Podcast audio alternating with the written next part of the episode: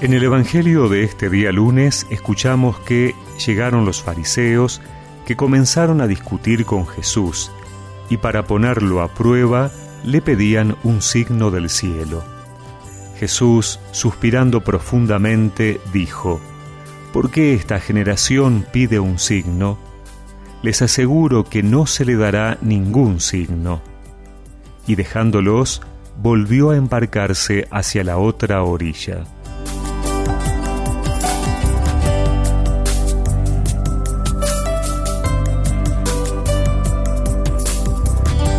Los fariseos que se acercan vienen a discutir con él.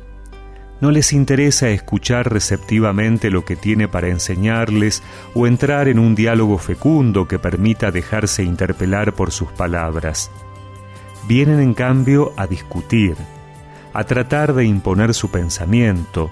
Es más, quieren ponerlo a prueba para comprobar que son ellos los que tienen la razón y por ello le piden un signo del cielo. Pero, ¿es que acaso Jesús no había hecho cosas extraordinarias como multiplicar los panes o curar al sordomudo? ¿Qué tipo de signo es el que todavía necesitan para creer? No nos sorprendamos de los fariseos porque también nosotros podemos caer en esta tentación.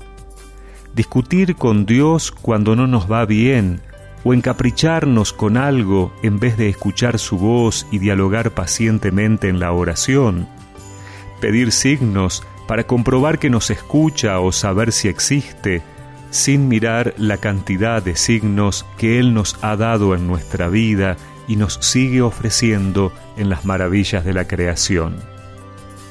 Esto causa un profundo dolor en Jesús Así lo muestra su suspiro profundo y sus palabras de decepción.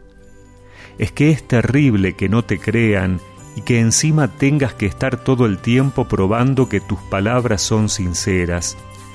Si eso nos pasa a nosotros, cuánto más a Dios que nos ama profundamente como hijos y lo que dice y hace es siempre para nuestro bien.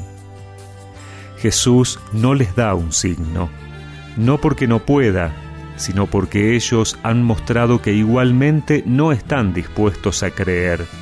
Nada les basta. Por eso nosotros fijémonos más en todo el bien que Dios nos ha hecho para mostrar que estamos dispuestos a creer en Él. Yo te llevo desde niño muy adentro, te encontraba en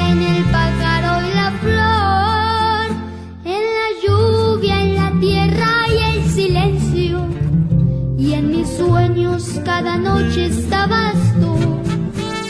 Desde entonces quiero darte siempre gracias, porque puedo darme